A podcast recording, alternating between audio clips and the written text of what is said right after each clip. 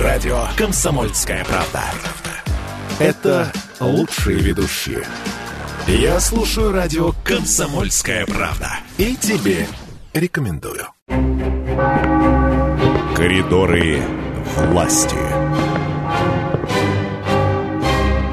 А в коридорах власти Александр Петрович Гамов, наш политический обозреватель. Александр Петрович, здравствуйте.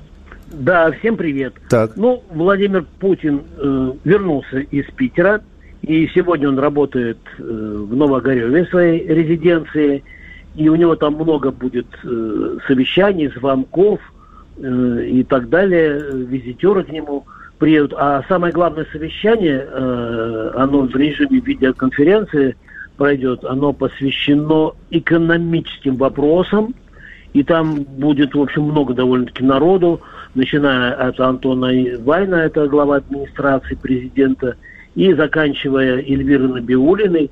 Кстати, а, Силуанов э, и Набиулина ездили на встречу министру финансов, управляющих Центробанками двадцатки. Об этом, кстати, ну, не так много было информации, они сегодня расскажут.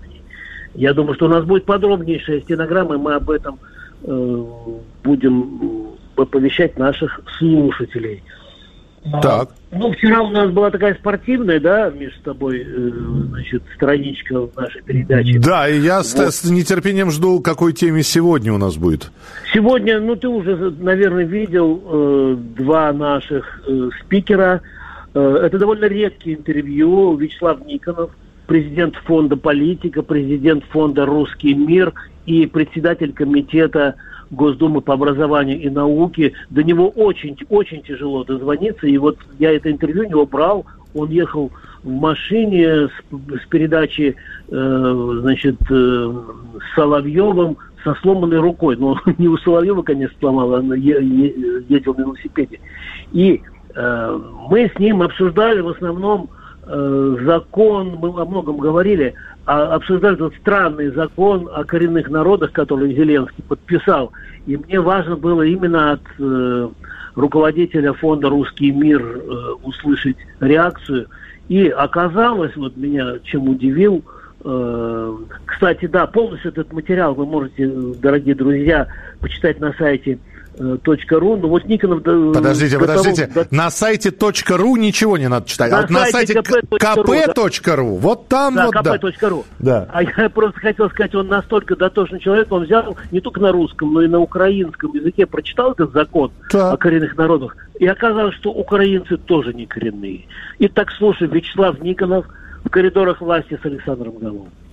Я очень внимательно прочитал этот закон. Сначала по-русски прочитал. Думаю, что-то я не понял. Э, достал э, текст э, оригинал. Я достаточно хорошо понимаю по-украински. Тоже внимательно прочитал. На самом деле я обнаружил, что к коренным народам Украины не относятся и украинцы тоже. То есть это очень неграмотно написанный документ, э, который касается определения ну, того, что у нас называется коренных и малочисленных народов скорее. То есть э, ну, просто неграмотный юридический документ. Хотя подоплека очевидная, просто вычеркнуть э, русских из числа коренных народов. Мы с этим можем делать? Ничего мы с этим сделать не можем, да, там надо менять радикально власть на Украине тогда, и, и, и только это может там привести к каким-то изменениям. Ждать, что какая-то добрая Европа выступит в защиту русского языка невозможно. Ждать, что американцы осудят это дело, тоже никаких оснований нет. Поэтому в данном случае надо действительно ну, оказывать серьезное политическое давление на Киев, создавать им проблемы, э, решение которых будет зависеть от предоставления все-таки возможности людям говорить на своем родном языке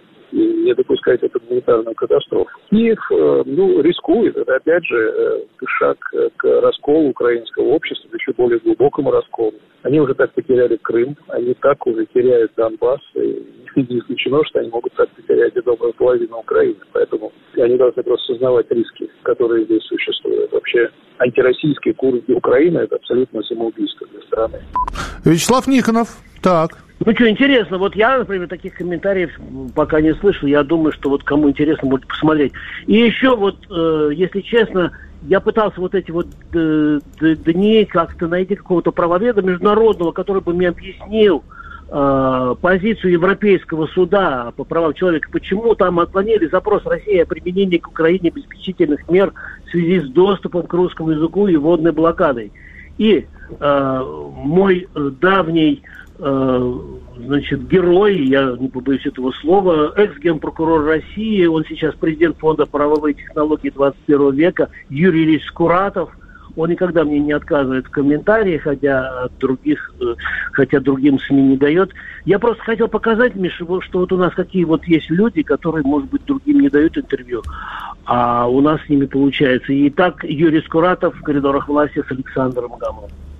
Суд, однако, вот мотив, не счел возможным применить статью 39, мотивировав, вот мотив, это тем, что ситуация, дальше в кавычках, не сопряжена с риском нанесения невосполнимого ущерба. Что это вот на языке международного права означает? Отмазка? Ну, не совсем так. Это речь идет, когда вот эти обеспечительные меры применяются по общей практике. Когда речь идет о том, что до принятия соответствующего решения суда окончательного. Может быть, ситуация настолько э, испорчена или ситуация так далеко зайдет, что само решение уже будет запоздалым, неэффективным. И в этом случае такого рода меры применяются. В данном случае они же по существу-то еще не отклонили наше решение, но считают, что таких срочных обстоятельств для принятия вот этих запретительных, ограничительных мер нет. Вот э, как бы их позиция. Конечно, в какой-то мере это уже намек на то, что иск э, не имеет стопроцентных шансов на успех, но это пока еще не окончательное решение, Саша. То есть это не, не окончательный отказ? Не окончательное решение, да. Это не окончательный отказ удовлетворения жалобы. Это это вот такое процессуальное предварительное решение. Юрий Скуратов был у нас в эфире. Ну, да, Александр да. Петрович, минутка у вас.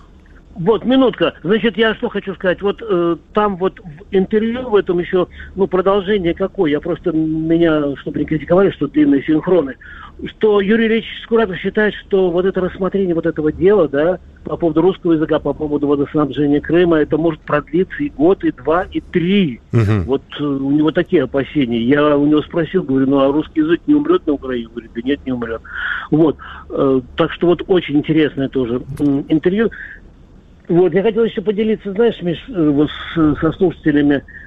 Сегодня интересно, да, или вчера интереснее было, Миш, про футбол, когда мы в раздевалке со Степашным, можно сказать, общались. Или сегодня тоже важно? Вы знаете, Александр Петрович, э, в общем, пусть расцветает 100 цветов. Вот, все, все вот. на пользу идет. Давайте. Да, завтра, завтра, вот, Миш, если ты не возражаешь, мы поговорим о чем. Я вот с некоторыми э, экспертами разговариваю, они считают, что почему сейчас маски не, не носят в метро, почему сейчас ковид не удается быстро э, снизить вот заболеваемость в Москве и в стране. Есть такая точка зрения, что э, выборы и власти, власти не хотят ссориться с избирателями, штрафовать их там, я не знаю, там, ну и так далее. Ага. Вот я такое небольшое расследование сегодня вот, проведу. Давайте, давайте, сам, самое, самое главное, задание вам, да?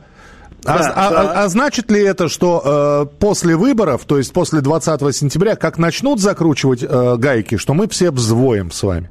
Не знаю, Миш, но я думаю, что здесь надо, наверное, из этого исходить, а из, из того, что ну, мы не можем с такими высоча, высоченными показателями, когда по стране 24 тысячи каждый день э, заражаются, а в Москве там 3, а то и 4. Ну вот пусть, на, пусть на, да, пусть на эту тему как раз ваши эксперты и нам все расскажут, а мы завтра вас будем встречать, Александр Петрович, в коридорах власти. Спасибо большое. Спасибо и оставайтесь с нами. Радио «Комсомольская правда». Эфир продолжается. Коридоры власти.